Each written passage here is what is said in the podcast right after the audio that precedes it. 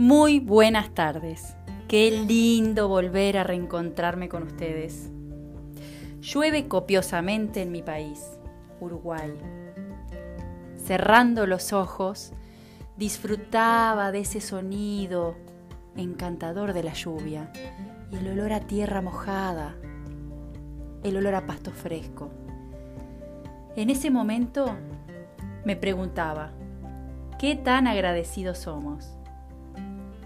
Tantas cosas que tenemos a cotidiano que son gratis y no las vemos.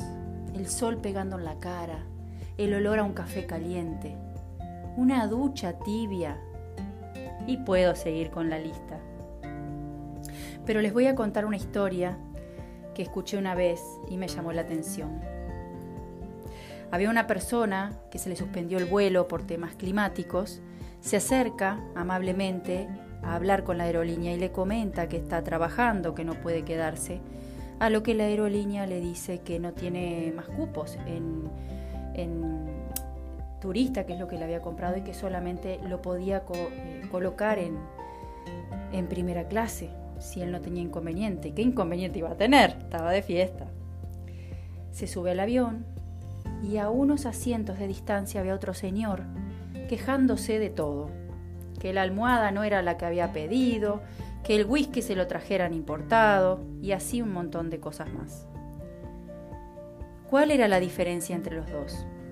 A uno le habían regalado ese lugar y el otro había pagado por el mismo. ¿Qué quiero ver con esto? Estamos tan acostumbrados a que tenemos que tener las cosas que no vemos que la vida y el mundo no nos debe nada y perdemos la capacidad de agradecer.